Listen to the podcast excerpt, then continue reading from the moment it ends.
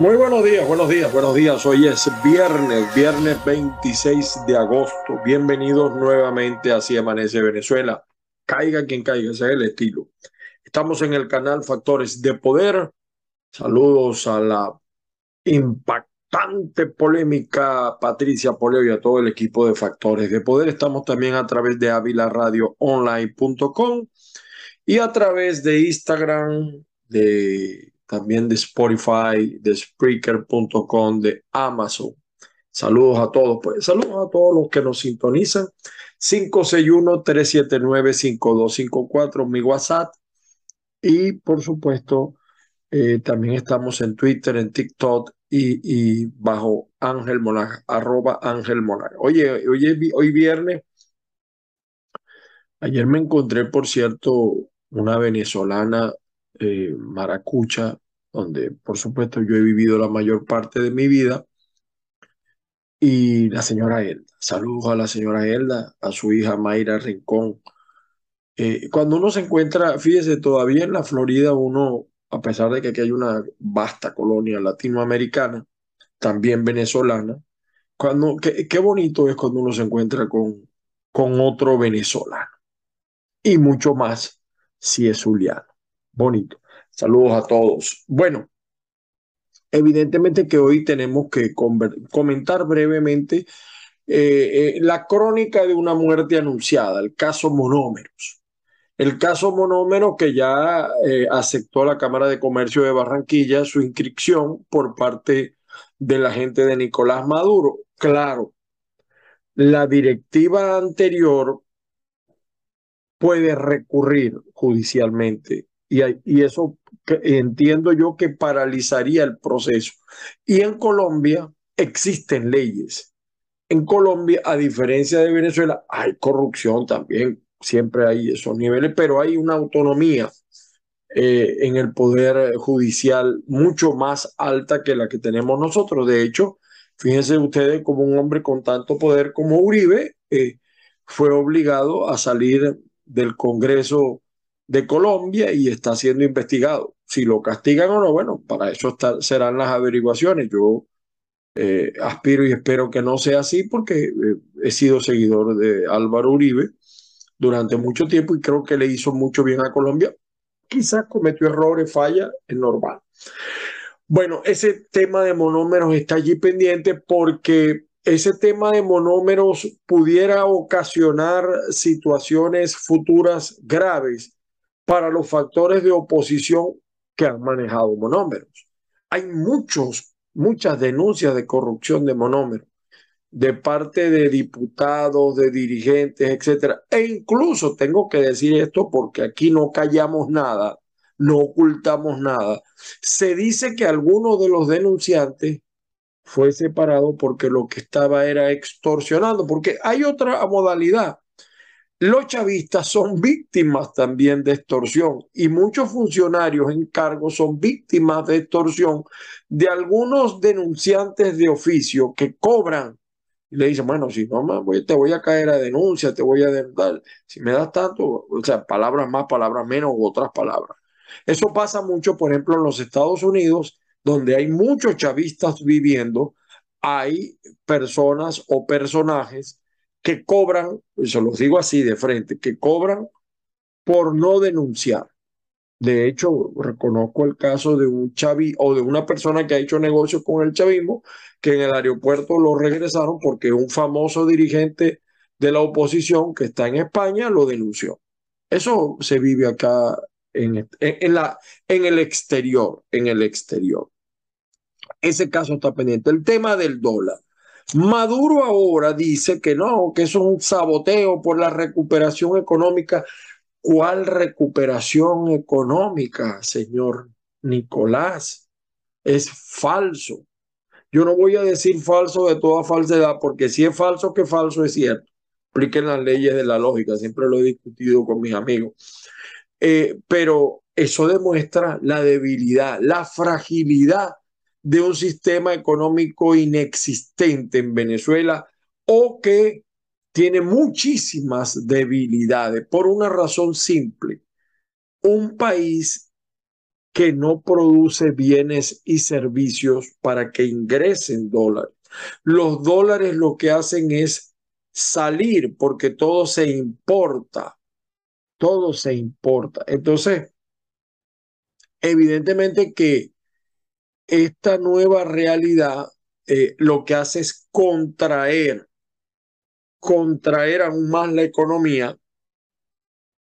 Y a veces la gente no entiende que los comerciantes, la manera que tienen de reaccionar es ocultar mercancía porque si la venden, pierden, porque no pueden, eh, vamos a decir, recuperar capital, pierden la posibilidad de reponer esa mercancía porque ahora les va a costar un diferencial. Era, era lógico que eso pasara en un país donde no hay una producción considerable para traer dólares del exterior a Venezuela, ya ni siquiera el tema del petróleo, porque el petróleo se lo están regalando Nicolás a Cuba, en lo, eh, mantiene un grupo de mandatarios chulos, estos mandatarios del Caribe, que por votar por, por Maduro le, les dan unos, unos dólares y ellos pueden mantener su, sus gobiernitos en algunas islitas y algunos países que se prestan a este negocio. Entonces Venezuela la Venezuela que cobraba,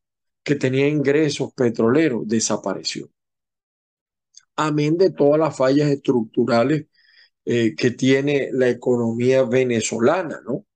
Eh, hasta un problema de carácter educativo. Y, y casualmente se produce cuando se paga el bono. O sea, el bono, el pago de los pagos que acaba de hacer el señor Nicolás se volvieron sal y no derogaron el decreto de la UNAPRE, que era el, el, creador de esta situación. Por eso los trabajadores siguen en la calle, mal que bien. Quizá el problema es que no tenemos lo que gobierna Venezuela, hoy lo digo en mi columna, es una nueva dictadura, porque los nuevos dictadores no visten de verde, pero manipulan el poder. Y no tenemos una oposición unida, eh, sino muy fraccionada, y una oposición que no arriesga. Continúa en un gobierno interino que ya no produce nada, que está agotado, que nunca produjo nada, que no nos acercó a nada. Y ahora el tipo quiere ser presidente, Dios nos ampare. Y entonces quiere las primarias lo más rápido posible porque cada vez eh, se erosiona más. Ah, más o menos quería hacerle estos comentarios a todos los amigos. Eh, tenemos, déjenme, me están nuestros amigos de, Maracaibo. Tenemos al doctor Jesús Vergara. Tenemos, parece que tenemos al doctor Jesús Vergara. Discúlpenme ustedes, déjenme ver. Eh, creo que sí, que tenemos al doctor Jesús Vergara.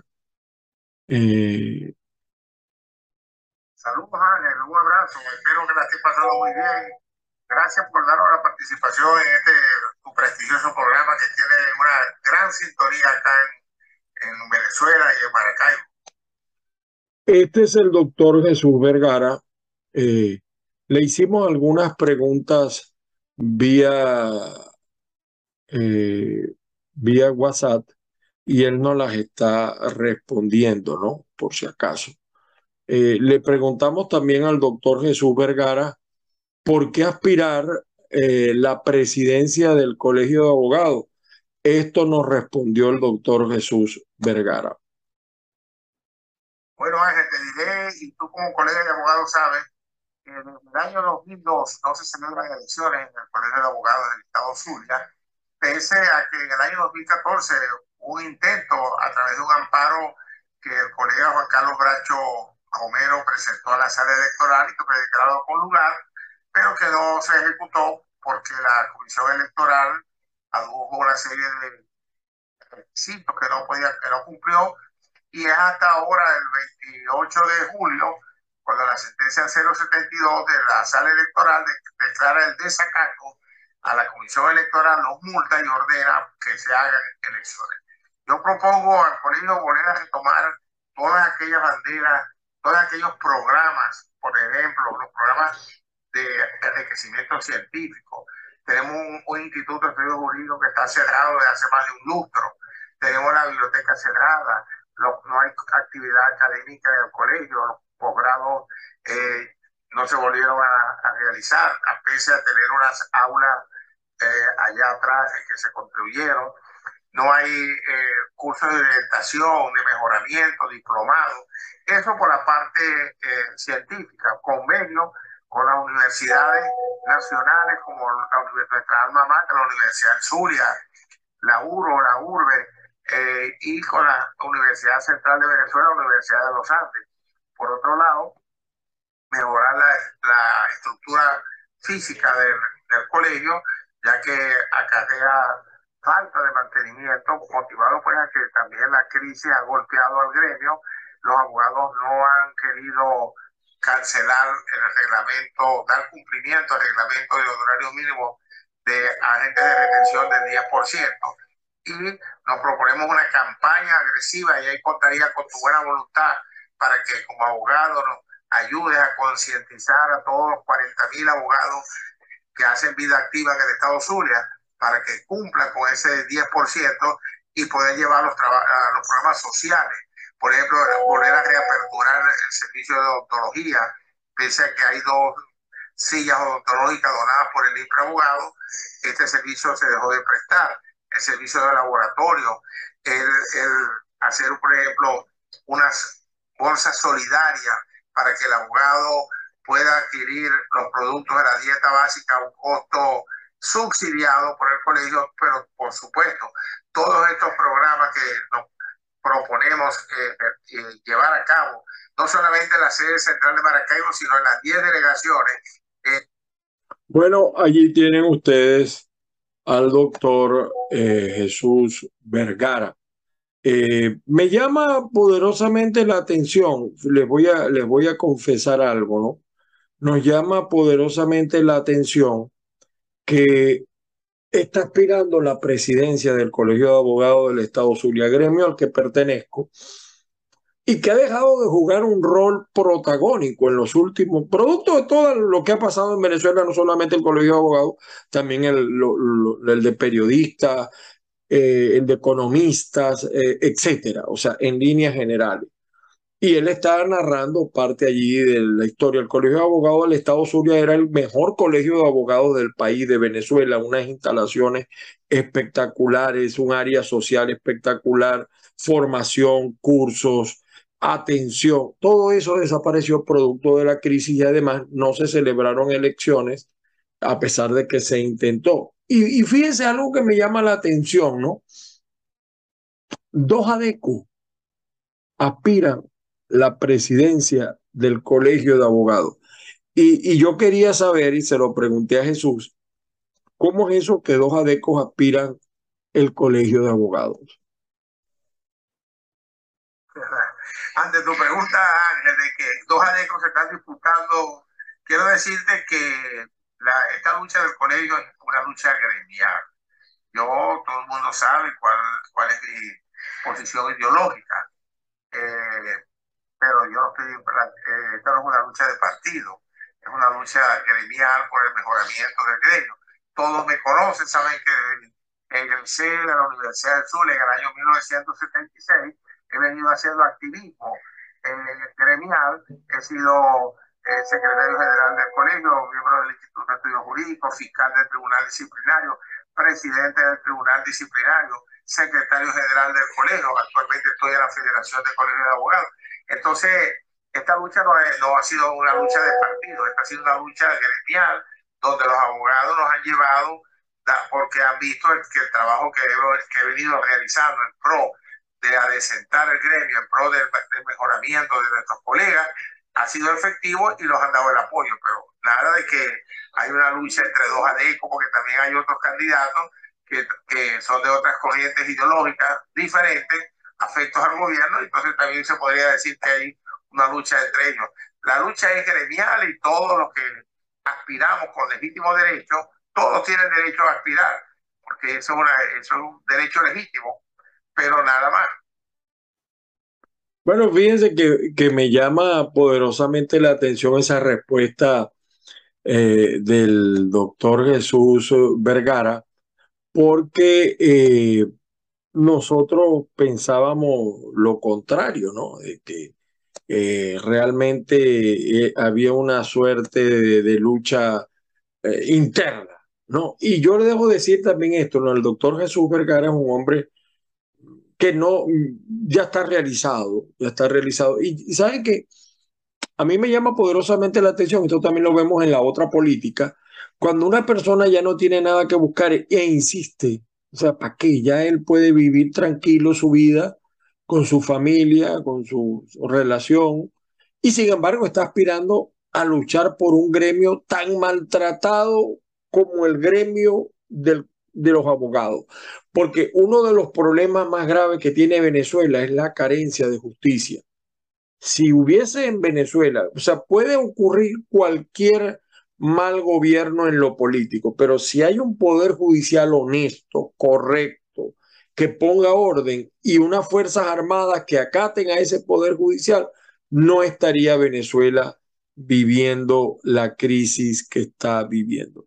Despedimos entonces al doctor Jesús Vergara, los dos aspirantes, yo digo son adecos porque Mario Torres, mi gran amigo, por cierto, Mario Torres, los dos que tienen chance son dos grandes amigos, Jesús Vergara y Mario Torres. Incluso con Jesús compartí, él fue profesor en, en la época en que yo también fui profesor y a Mario Torres lo conozco desde hace mucho eh, también un excelente profesional, un gran gremialista. Hay otros aspirantes con todo derecho, como lo señala el doctor Jesús Vergara. Quizás a algunos esto, este tema no les interese mucho, pero yo tenía que traerlo a colación porque la justicia es necesaria. Saludo pues al doctor Jesús Vergara. Lo despedimos por el día de hoy y mucha suerte.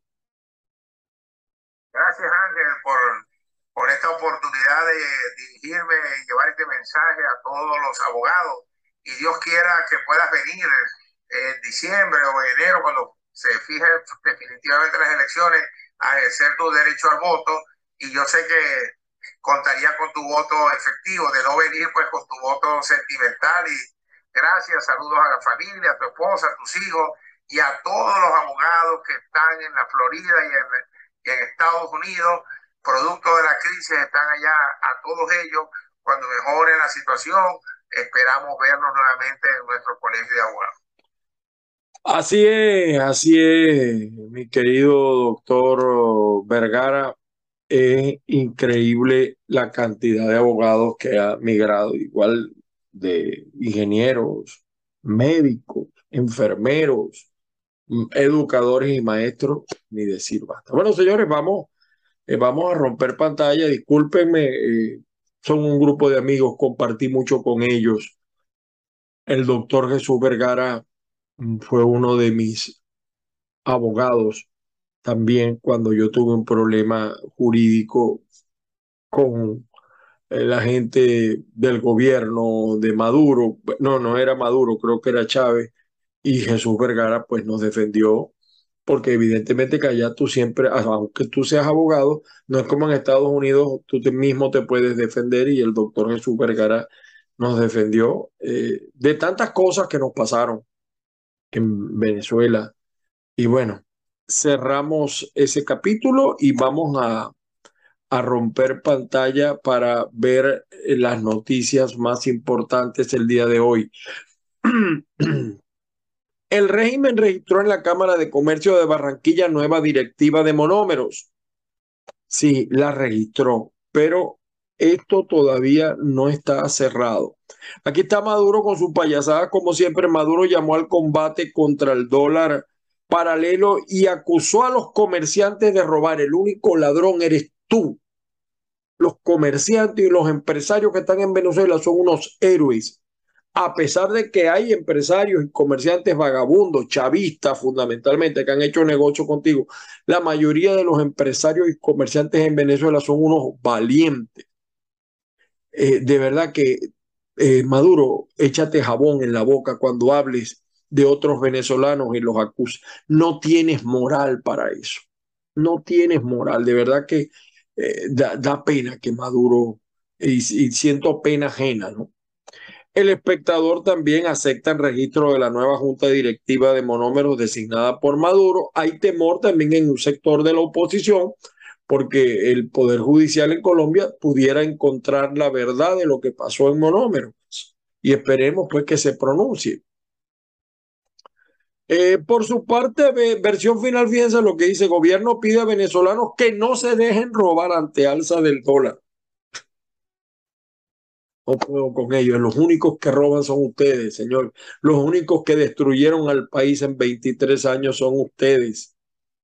Eh, el dólar es el reflejo, el termómetro de cómo está nuestra economía. En cero. Nuestra economía es una farsa.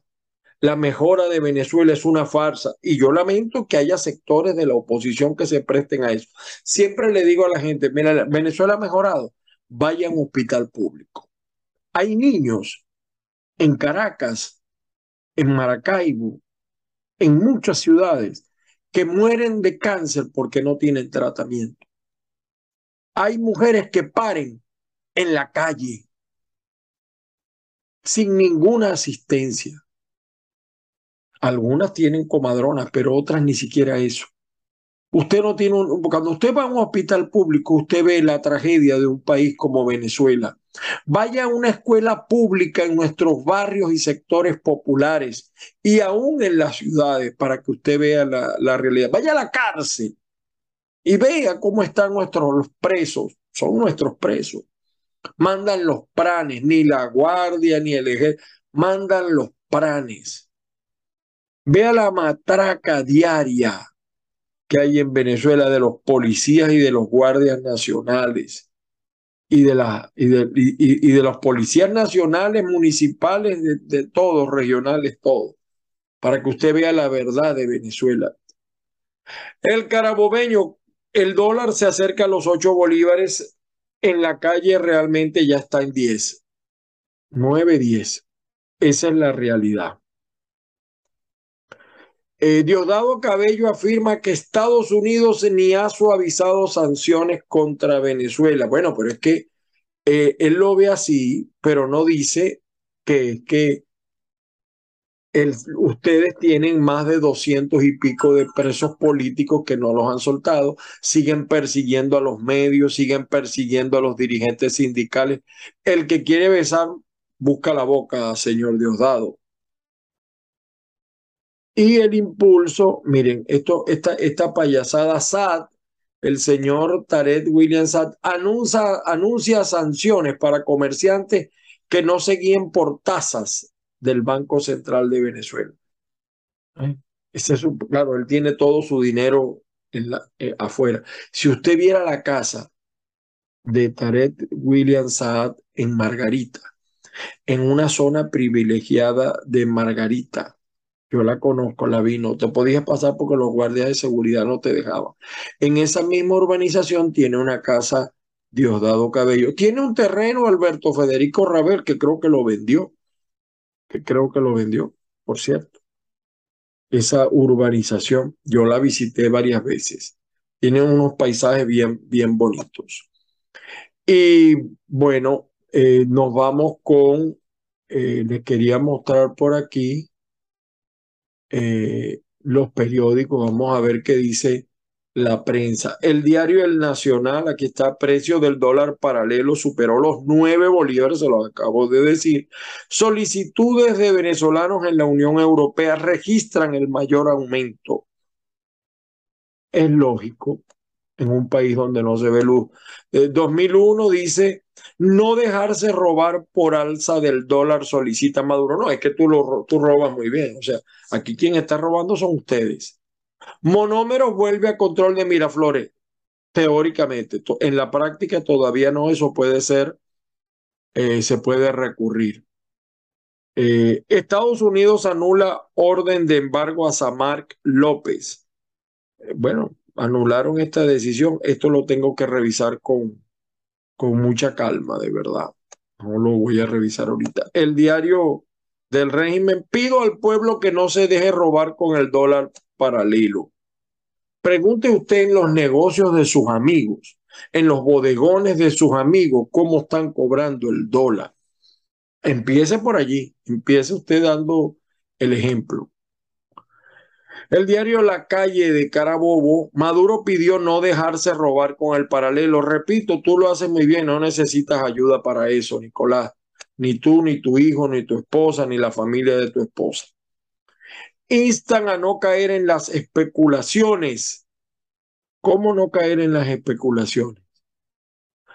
Alimentos amanecieron con nuevos precios, era normal y natural. Fíjense que la gente la quiere pagar. Lo que busca Maduro es desviar y hacer pagar las consecuencias a los comerciantes. Los comerciantes no tienen culpa.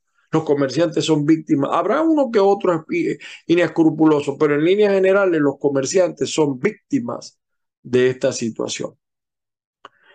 Bueno, terminamos con los periódicos impresos. Eh, vamos, me faltaba por acá, ah, les iba, les iba a comentar esto, ¿no?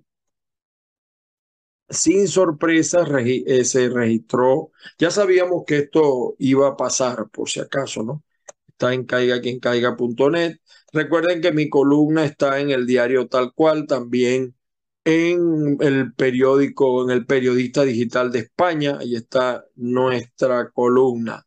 Miren, en España, por cierto, eh, hay una gran crítica contra el presidente español porque dicen que la humillación de Petro a España que Sánchez toleró y que divierte a Marta Frío. O sea, fíjense, aquí está Bolívar y aquí está el presidente español. Esto para los españoles fue una burla de Petro hacia a Sánchez, porque eh, Bolívar fue un anticolonialista y España fue colonialista. Entonces, ellos lo ven como una burla.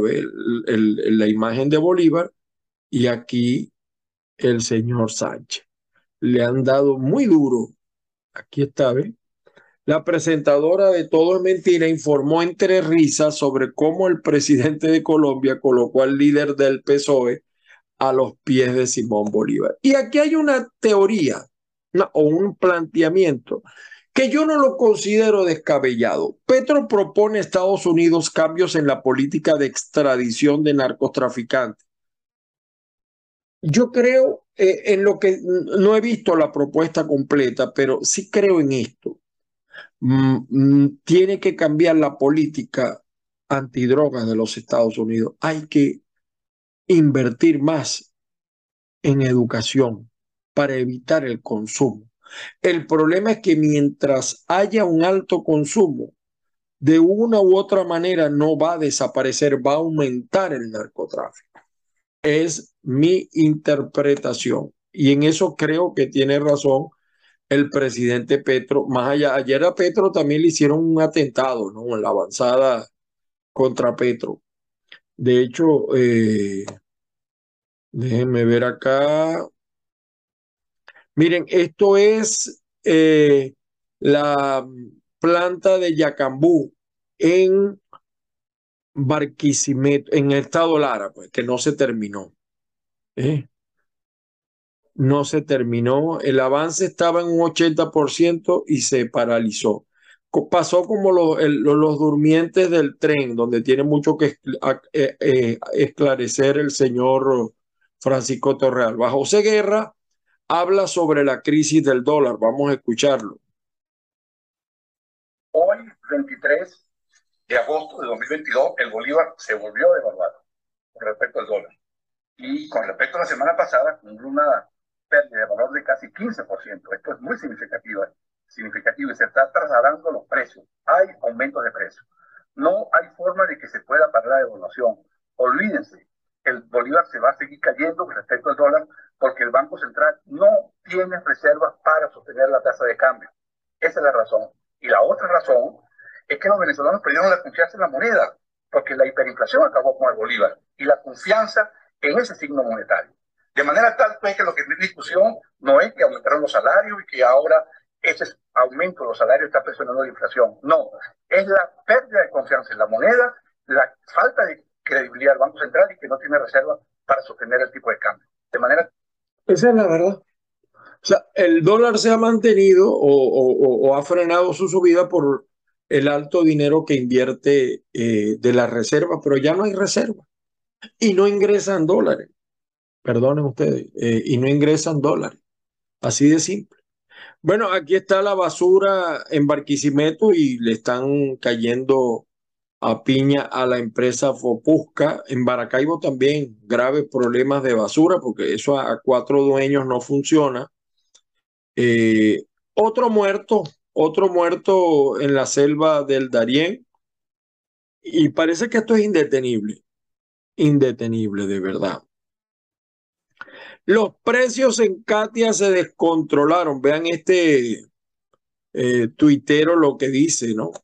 Los precios en Katia se descontrolaron por subida los precios este 25 de agosto. Y para sorpresa de muchos, algunos establecimientos están recibiendo el dólar entre 10 bolívares y 11 bolívares, sobre todo los, los comerciantes informales, tomando en cuenta que el Banco Central de Venezuela abrió este jueves con 7,1 y por supuesto el dólar paralelo, monitor dólar para ser específicos, en 9,8. Conversamos con algunas personas y esto fue lo que nos dieron. Eh, en un lado está en, 9, en otro ya lo están en 10. Este, allá por lo menos compré un poquito más económico, ya hoy ya está por encima de los precios todo. Ya está abierto cuando yo vengo. Cambiando precios, cambiando precios. Estaban cambiando los precios. Uno va a vender la bodega ayer yo recibí el dólar a 7 bolívares. Yo hay que recibirlo a 9. Todos los chinos están cerrados, no he podido comprar nada. Y así, con esta situación del dólar, yo no puedo comprar nada. ¿Se dan cuenta? Tendrá que Taret buscar una cárcel bien grande, bien grande. Eh, miren la alegría de una persona que atraviesa el río y llega a Estados Unidos. Vean ustedes, este drama es diario. Por eso es que yo me río cuando dicen que Venezuela ha mejorado.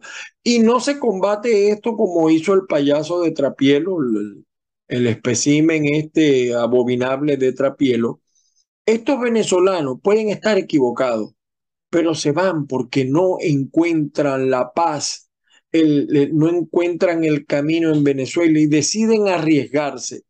Vean ustedes esto. Esto es diario. La pasamos, no jodas, se escucha mierda. Se acabó la Se acabó, se acabó esta locura. 35 días, Dios mío, 35 días. Ya, ya. Ya, no, ya, ya, ya. Bueno, vean ustedes eso, ¿no? Esto es diario en un país que, según algunos, mejora.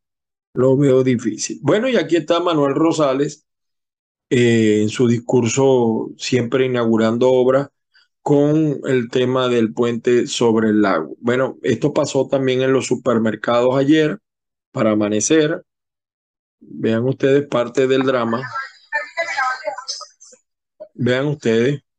La gente, permíteme la bandeja yo voy a llamar a la gerente que ella salga a decirlo en mi cara porque la abusadora es ella, porque ella, la, ella es la gerente de, la, de esta tienda. Lamentable que se estén enfrentando con los que menos tienen culpa, tanto consumidores como los comerciantes. La culpa es de Maduro. La gente no puede perder el norte, no de los comerciantes. Este es el drama.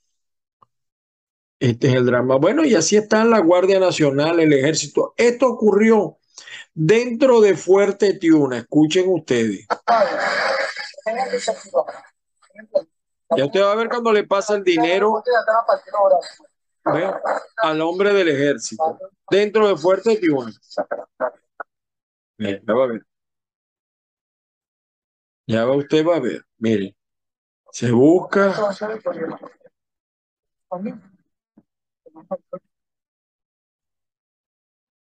Saca los dólares, se los da por abajo y le entrega el patrón. Esa matraca es diaria, permanente, inagotable, prácticamente. Inagotable. Señores, feliz día para todos, feliz fin de semana para todos, las bendiciones del Padre Celestial, que la fuerza los acompañe. Y siempre en la esperanza de que esto cambie, de que haya un gobierno serio, justo, que como ese sol que está allí, salga a iluminar Venezuela. Para cambiar a Venezuela tenemos que empezar por cambiar nosotros. Si no cambiamos nosotros, no cambia Venezuela. Y los que son líderes, los que tienen vocación de dirigir, de ser funcionarios, también tienen que estar inmersos en ese cambio. Venezuela eh, no se conecta con sus líderes, no se conecta con sus expresiones políticas. Hay que buscar de nuevo esa conexión. Lean mi columna de hoy donde decimos que gobierna Venezuela. Señores, feliz fin de semana para todos. Dios mediante nos volvemos a ver la semana que viene y si no nos vemos, ya saben que estamos trabajando y que no podemos eh, hacer programa. Muchísimas gracias a todos ustedes.